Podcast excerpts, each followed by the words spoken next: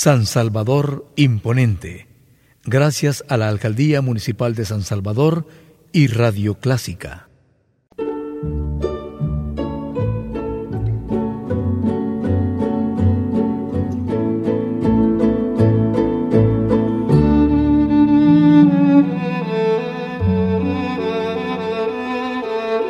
Usted sintoniza Clásica 103.3.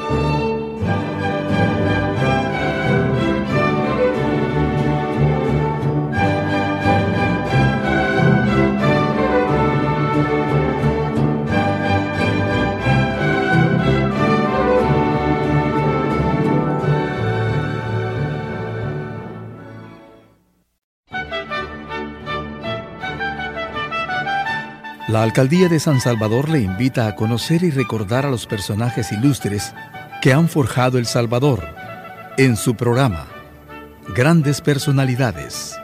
Sintonice este programa y sea parte de la historia.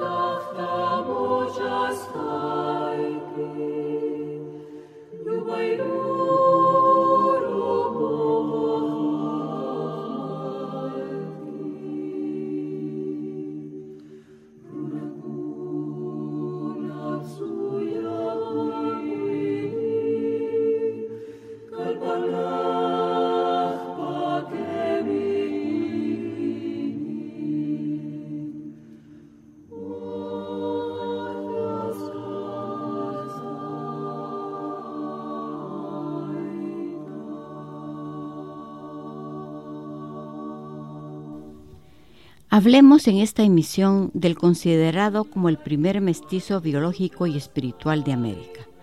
Se trata de Gómez Suárez de Figueroa, apodado Inca Garcilaso de la Vega, quien nació en Cusco, gobernación de Nueva Castilla, el 12 de abril de 1539.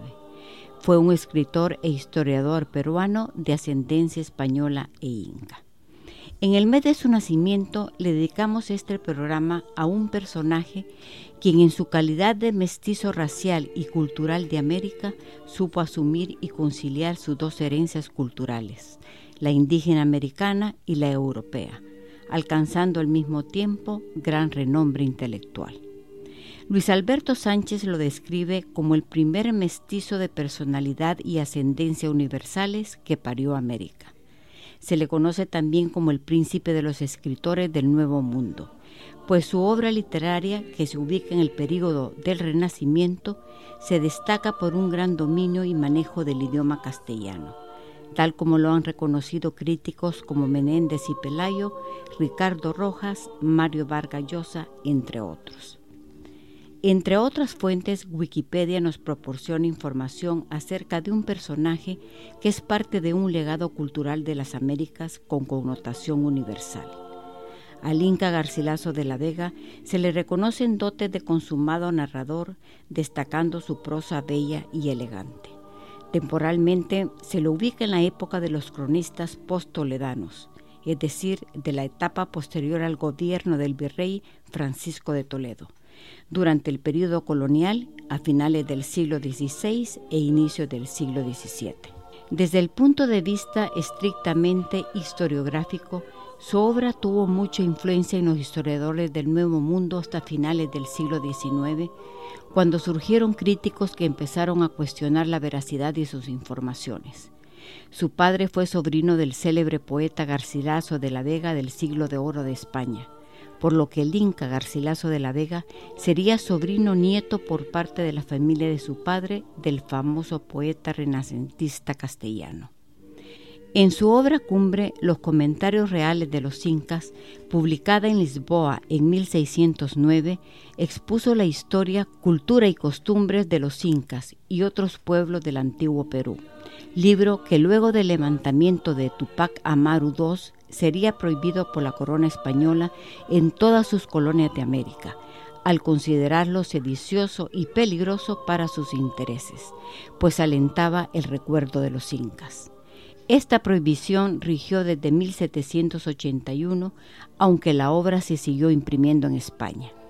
Otras obras importantes del Inca Garcilaso son La Florida del Inca, Lisboa 1605, que es un relato de la conquista española de Florida, y la segunda parte de los comentarios reales, más conocida como Historia General del Perú, escrita en Córdoba en 1617 y publicada póstumamente, donde el autor trata sobre la conquista del Perú y el inicio de la colonia.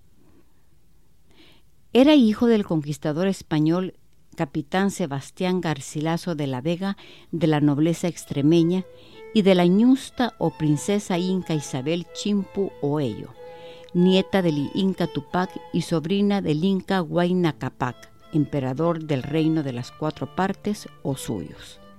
Su nombre de bautismo fue Gómez Suárez de Figueroa, que tiempo después, radicando en España, se lo cambiaría por el de Inca Garcilaso de la Vega. Gracias a la privilegiada posición de su padre, que perteneció a la facción pizarrista, fue bautizado con los apellidos ilustres del mayor de sus tíos paternos y de otros antepasados que pertenecieron a la casa de feria. Recibió en el Cusco una esmerada educación en primeras letras a cargo de Juan de Alcobaza, al lado de los hijos de Francisco y Gonzalo Pizarro, mestizos e ilegítimos como él. Pero durante sus primeros años también estuvo en estrecho contacto con su madre y con lo más selecto de la nobleza inca, entre los que se contaban los hijos de Huayna Capac, Inca y Tito Auquí. Accedió pues a la instrucción de los amautas o incas versados en la mitología y culturas incas. Estas y otras semejantes pláticas tenían los incas y payas en sus visitas, y con la memoria del bien perdido siempre acababan su conversación en lágrimas y llanto, diciendo, Trocósenos el reinar en vasallaje. En estas pláticas yo como muchacho entraba y salía muchas veces donde ellos estaban y me holgaba de las oír como holgaban los tales de oír fábulas.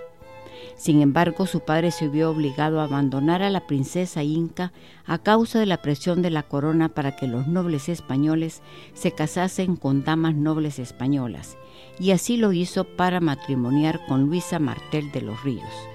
Sin embargo, no lo hizo sin conceder antes a su madre una cuantiosa dote que le sirvió para casarse con Juan del Pedroche, un soldado peninsular de la que tendría el Inca dos medios hermanas, Luisa de Herrera y Ana Ruiz. Su adolescencia estuvo ensombrecida por las cruentas guerras civiles del Perú y él y su padre padecieron la persecución de los rebeldes, Gonzalo Pizarro y Francisco de Carvajal. Su padre optó por enrolarse en el bando de Pizarro, aunque forzadamente, según contaría más tarde el Inca Garcilaso, pero retornó al bando real sumándose al ejército el presidente Pedro de la Gasca, por lo que fue conocido despectivamente como el Leal de Tres Horas. Este episodio tendría luego mucha repercusión en la vida posterior del Inca Garcilaso.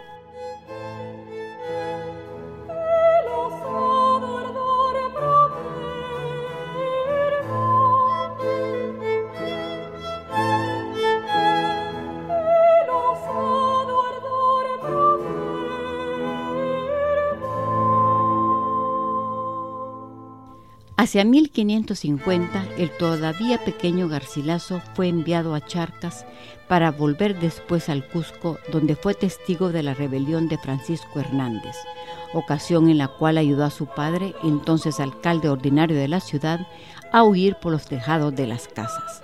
Su padre le tuvo en gran estima, como demuestra el hecho del cariño que le demostró su hijo en sus escritos, y el hecho de que le legara en su testamento tierras en la región de Pacuartambo y cuatro mil pesos de oro y plata de la mejor calidad para que el joven mestizo cursara estudios en España.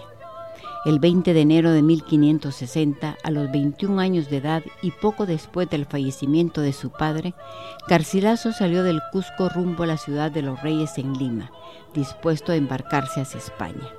Este viaje se mostraría particularmente arriesgado. Partió del puerto del Callao, estuvo a punto de naufragar en la isla de Górgona, cruzó a lomos de Acémila el istmo de Panamá, llegó a Cartagena de Indias para tomar la ruta de los galeones hasta La Habana y las Azores, donde un marinero portugués le salvó la vida antes de llegar a Lisboa. Tras una breve estancia en Extremadura, donde visitó a unos familiares, se estableció en la ciudad cordobesa de Montilla, donde residía su tío Alonso de Vargas. Luego, en 1561, se trasladó a Madrid a solicitar algunas mercedes que la corona le debía a su padre por sus servicios en el Perú, y allí conoció al conquistador Gonzalo Silvestre, quien le suministró numerosos datos para su obra La Florida del Inca. Su solicitud a la corona le fue denegada. Desengañado pensó en volver a Perú en 1563, pero optó por permanecer en la península y seguir la carrera militar como su padre abandonó el nombre de Gómez de Figueroa y firmó ya para siempre con el de Garcilaso de la Vega, por el que sería reconocido por la posteridad. Como su padre, logró el grado de capitán y tomó parte en la represión de la rebelión de las Alpujarras de los Moriscos de Granada bajo el mando de don Juan de Austria en 1569 entre 1570 y 1571, se enteró de la muerte de su madre y de su amado tío Alonso de Vargas. Este último le adjudicó bienes en su testamento que hicieron que en el futuro no tuviese que preocuparse de su sustento y aún disfrutase de cierta holgura. En 1586 falleció su tía doña Luisa Ponce, viuda de su tío Alonso, cuyos bienes acrecentaron aún más su bienestar económico y le posibilitaron entregarse a la cultura. En 1590 dejó las armas y entró en la religión.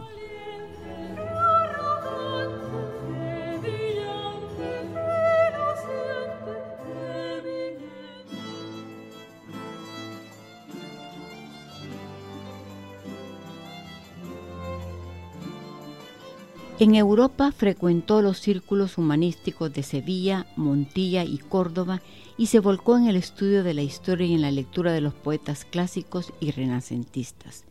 Fruto de esas lecturas fue la celebrada traducción del italiano que hizo de los diálogos de amor del filósofo neoplatónico León Hebreo, que dio a conocer en Madrid en 1590 como la traducción del indio de los tres diálogos de amor de León Hebreo. Fue su primer libro y la primera obra literaria de valor superlativo hecha por un americano.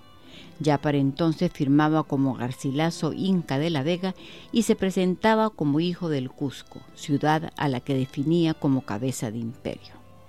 Por entonces tuvo una relación estrictamente comercial con el célebre Luis de Góngora y en Montilla coincidió con Miguel de Cervantes que recaudaba fondos para la corona. Y parece ser que Cervantes conocía las obras del insigne mestizo había leído la traducción por Garcilaso de los diálogos de amor de León Hebreo. En 1609 apareció publicada en Lisboa la primera parte de su obra cumbre, Los comentarios reales de los incas, impreso en una buena edición por Pedro Krasbeck y dedicado a la princesa Catalina de Portugal, duquesa de Berganza. Hacia 1612 culminó la segunda parte de esta obra, que fue publicada póstumamente en Córdoba con el título de la Historia General del Perú y dedicado a la Virgen María. En 1612 Garcilaso compró la Capilla de las Ánimas en la Catedral de Córdoba, donde su hijo sería sacristán y donde quiso ser enterrado, y falleció cuatro años después, entre el 22 y el 24 de abril de 1616, como fechas probables. En aquella capilla sus albaceas grabaron esta lápida.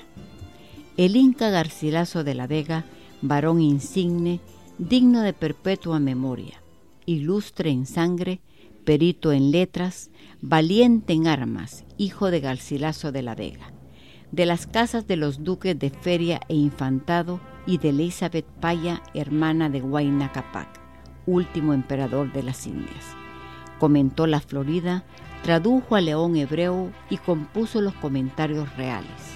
Vivió en Córdoba con mucha religión, murió ejemplar, dotó esta capilla, enterróse en ella, vinculó sus bienes al sufragio de las ánimas del purgatorio, son patronos perpetuos los señores de Deán y Cabildo de esta santa iglesia. Falleció a 23 de abril de 1616.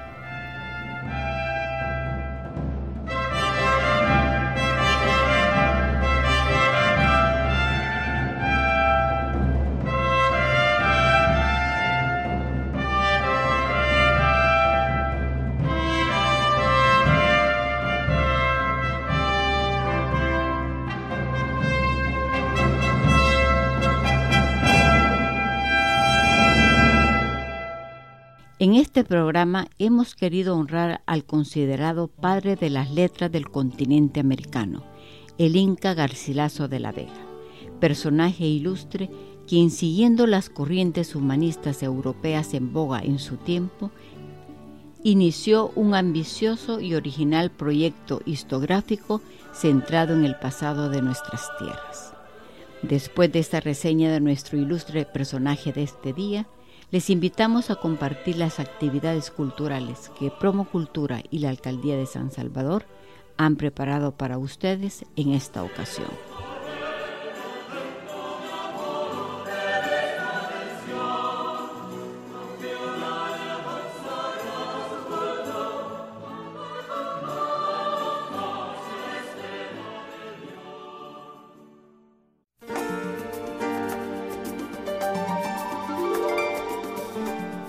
Programa de Actividades Culturales Promocultura, mes de abril 2015.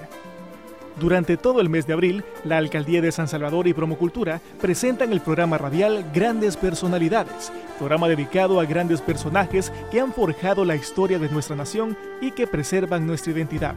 Transmitido en Radio Clásica, todos los viernes del mes a las 11.30 de la mañana. Retransmisión todos los días sábados a las 5.30 de la tarde.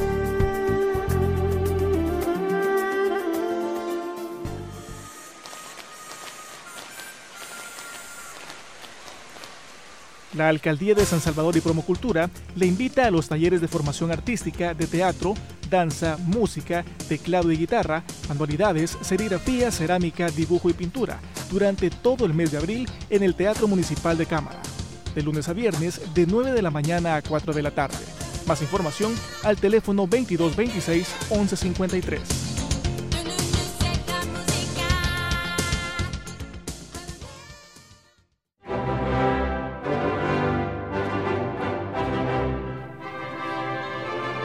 Alcaldía de San Salvador y Promocultura le invitan a la Biblioteca Municipal Ambulante Talleres Itinerantes todo el mes de abril en la Plaza Gerardo Barrios los miércoles y jueves de 9 de la mañana a 4 de la tarde.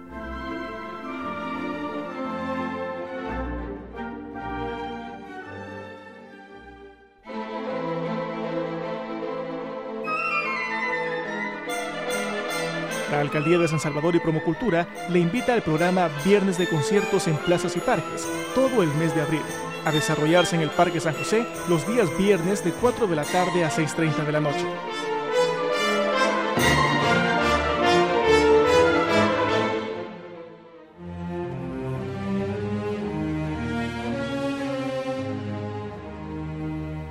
El jueves 23 de abril, la Alcaldía de San Salvador y Promocultura le invita al Tour Nocturno Cementerio General de los Ilustres, a desarrollarse en el Cementerio General. El punto de reunión será el Parque Cuscatlán, de 6.30 a 9 de la noche. Puede inscribirse a los teléfonos 2208-5837, 2208-5838 y 2208-5839.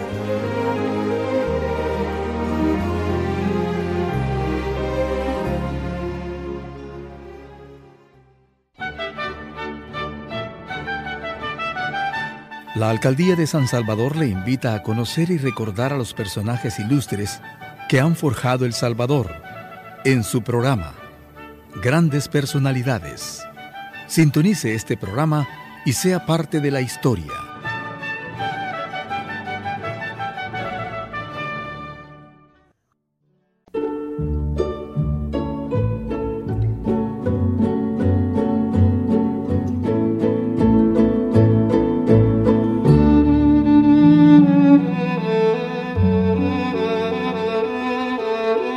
Usted sintoniza Clásica 103.3.